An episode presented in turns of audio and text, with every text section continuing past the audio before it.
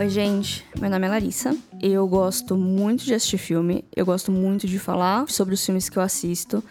E eu resolvi criar um podcast sobre. para continuar falando sobre os filmes que eu assisto. A ideia é que ele seja semanal, que eles sejam curtos e sem spoilers. Pra dar vontade de vocês assistirem o filme, ou não, dependendo do rumo que as coisas levarem. Eu vou no cinema com muito menos frequência do que eu realmente gostaria.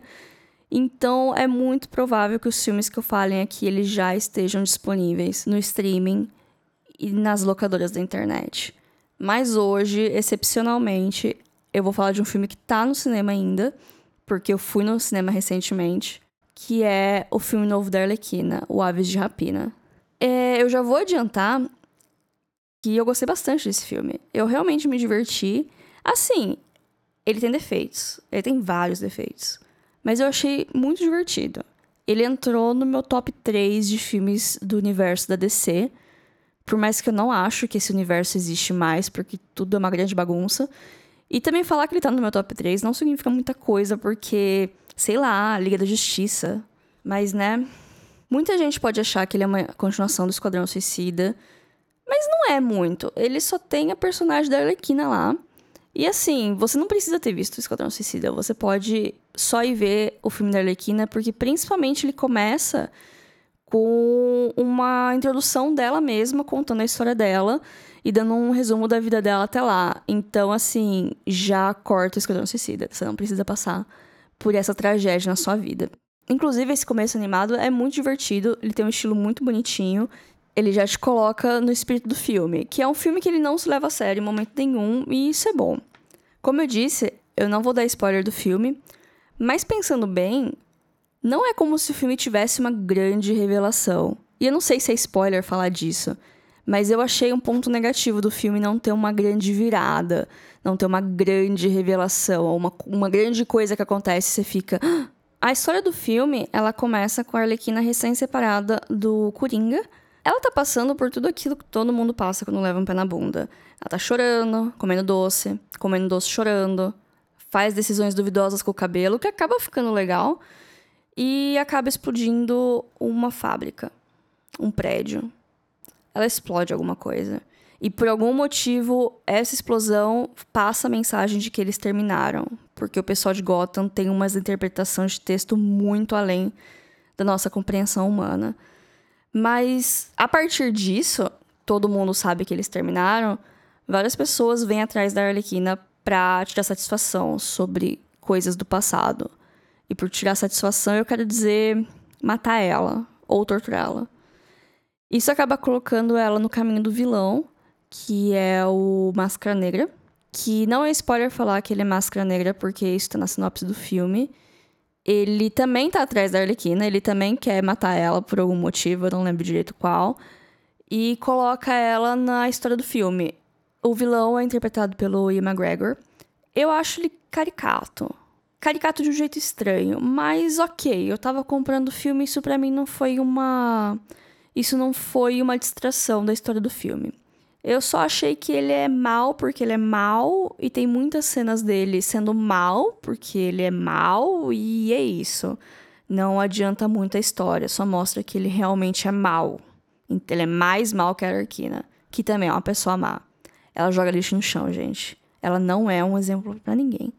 O vilão é quem conecta todas as personagens, que aí ao longo do filme a gente é introduzida às outras as aves de rapina de fato, e querendo ou não, é, é o vilão que conecta todas elas. Aí eu tenho alguns problemas com a estrutura do filme, que ele segue a história, aí aparece uma personagem, aí o filme para, mostra o flashback dessa personagem, flashbacks longos, e depois volta pra história, aí você entende, ah, ela tá aí por causa disso. Aí o filme continua, aí aparece outra personagem, aí o filme para. E é assim metade, a primeira metade do filme todo. É divertido, mas chega uma hora que cansa. E eu não sei se é o melhor recurso narrativo para o filme em questão, mas ok. A cena, a, o filme também tem umas cenas de ação muito. Elas são muito divertidas, mas eu acho elas meio confusas. Assim, tem uns cortes estranhos.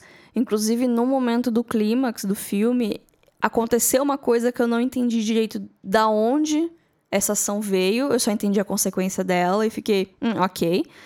Mas uma coisa interessante das cenas de ação é que ela parece realista de um jeito que dá para um filme de ação ser realista, assim. Elas não eram super fortes contra caras muito bombados e elas dominavam os caras. Elas eram muito mais criativas em usar objetos ao redor para sair das situações do que usar uma força, uma força bruta.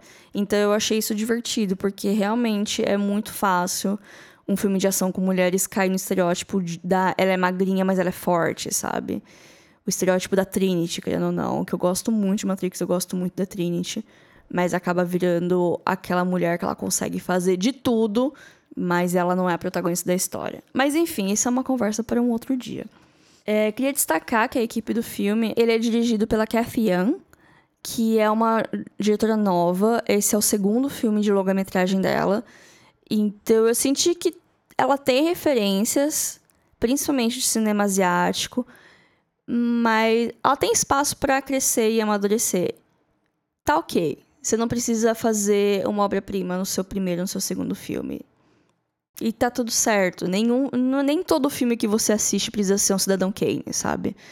Uma coisa que eu vejo muito é o pessoal batendo muito em cima de que filmes precisam ser perfeitos ou eles são ou eles são horríveis. E nem sempre é assim. Esse filme é muito divertido. Outro ponto também interessante é que a roteirista chama Christina Hodson. Ela fez alguns outros trabalhos e ela é responsável pelo único filme do Transformers que importa, que é o filme do Bumblebee, que foi a única vez na minha vida que eu me importei por um carro.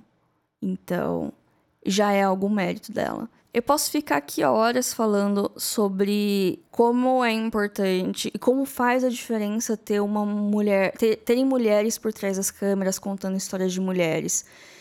E principalmente nesse filme, é muito. É só você pegar Esquadrão Suicida e comparar com ele, como a Arlequina é representada, quais são as roupas que ela veste, que jeito que a câmera olha para ela, como que são os ângulos que ela é filmada, que você vê uma diferença. Você vê uma diferença até no jeito da atriz atuar, assim, numa ela tá super sensual e na outra ela tá mais se divertindo. Então, é bem nítida a diferença e eu não tô nem falando de questão de de roupas compridas e visual conservador, até porque a, a quantidade de pele amostra é a mesma, mas você consegue ver muita diferença tanto no figurino quanto em tudo assim que envolve as personagens, até numa determinada cena que ela tá com uma blusa branca e dispara um alarme de incêndio que acaba molhando toda a sala e ela fica com a camiseta transparente. E isso em nenhum momento é usado para criar uma cena sensual ou qualquer coisa que talvez aconteceria se tivesse um homem dirigindo. Longe de mim falar que todos os homens diretor, todos os diretores homens só querem fazer isso. A gente tem bons exemplos, inclusive no Mad Max mais recente. Mas é uma tendência que acontece, principalmente em filmes de super-herói, né? Pelo que a gente vê por aí, né, Joss Whedon. O Máscara Negra é o personagem que une todas as personagens em volta de um mesmo objetivo. A Harley Quinn tem que fazer uma missão para ele, para recuperar um diamante que está com a Cassandra Cain, que é uma adolescente, uma adolescente problemática, que também é meio protegida da Canário Negro, que trabalha para o Máscara Negra. E ela eventualmente se encontra com a René Montoya, que é uma policial, e vira informante dela, porque a René Montoya está atrás do Máscara Negra.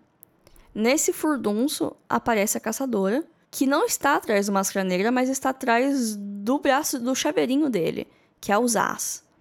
Eu não vou falar do Zaz, porque eu tenho raiva dele desde que eu joguei Arkham City e ele fica ligando nos orelhões. E eu odeio aquela missão. Talvez tenha sido um dos motivos que eu desisti do jogo. Talvez. Talvez seja porque eu fiquei presa numa missão que eu não consegui, não consegui terminar um boss lá. Talvez. Nunca saberemos. Eu vejo muita crítica negativa na internet do filme de pessoas que aparentemente não o assistiram ou até mesmo de gente que assistiu e não gostou. E tudo bem você assistir e não gostar, sabe? Não tem problema com isso. Mas existe uma situação que esse filme ele não tá fazendo muito dinheiro de bilheteria. Por que isso pode ser um problema? Já que estamos falando de estúdios milionários. A questão é que o filme ele tem um custo. E a ideia do estúdio é ter lucro em cima desse custo. Se o filme não dá lucro, o estúdio entende que a plateia não está interessada em ver histórias desse jeito. Eles não pensam, ah, o pessoal não gosta da Arlequina, ou ah, o pessoal não gosta de filmes da DC. Eles pensam, o público não quer filmes de ação com mulheres, então não vamos mais financiar projetos assim. Então, às vezes o filme ele nem é tão bom, mas o fracasso dele pode fechar portas para outros projetos que poderiam acontecer. E sobre até agora, né, hoje, na gravação desse programa, ele tava indo ok de bilheteria, eu acho que ele vai se pagar, mas não vai dar muito lucro, não vai ser rios de dinheiro. Um motivo que talvez influencie nessa bilheteria é a censura do filme. Aqui no Brasil ele chegou com a censura de 16 anos, enquanto lá fora ele tá como R-rated, que é a censura mais alta que tem. Equivale ao nosso 16 anos também, de certo modo. O que existe no filme para justificar essa censura é a violência. E um pouco de palavrão também. Ele quer muito ser o Deadpool. O Deadpool começou uma tendência de filmes querendo ser engraçadões e quebrar a quarta parede. Deu muito errado em outros filmes, como por exemplo o Hellboy mais recente, que eu tenho até vergonha de falar que eu assisti aquilo. Nesse aqui, ele funciona, mas você meio que consegue ver as engrenagens, sabe? E o fato deles ter essa, essa violência e esses palavrões é legal, mas ele não ajuda muito a história. Então, às vezes, eu penso se ele tivesse uma censura mais branda, talvez atraísse mais gente, talvez fizesse mais dinheiro. Por outro lado, a Arlequina é um personagem muito complexo. O filme deixa bem claro que ela não é boa, mas ela também não é tão má, porque tem o um vilão que é mais mal que ela. Então, você precisa ter um pouco de maturidade para entender a personagem e não querer endeusar ela. Então, talvez não fosse o ideal que adolescentes, tipo, crianças muito novas, tivessem acesso a esse filme, porque elas não têm maturidade para entender que a Arlequina não é um modelo a ser seguido, que não é para ser que nem ela. Mas idade não é sinal de maturidade, porque eu vejo muita muito pessoal de 20 e poucos anos endeusando ela. Então, não acho que isso funcionaria. Sem falar que para adolescente, censura é um convite. O que adolescente gosta é de ver filme que não pode.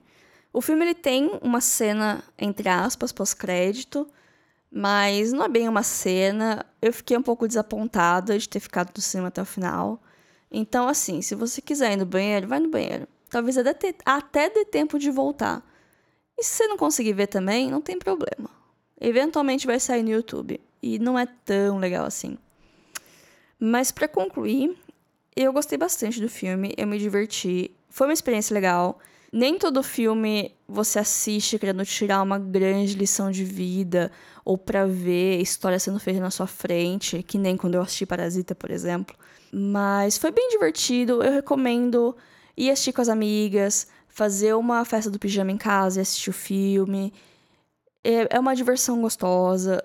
É um filme bom de se ver e eu realmente espero que continuem fazendo filmes com mulheres protagonistas, principalmente para as mulheres, mas assim, não tem problema você não gostar. Se você não gostar, você não vai ser excluído do feminismo. Ele serve justamente para você ter a sua opinião. Esse foi o episódio piloto. E segue a gente no Instagram, é o filme.da.semana. Filme da semana separado com pontos. E críticas, sugestões, pode mandar para lá. Por favor, sejam gentis. E é isso, gente. Vamos ver se vai dar certo.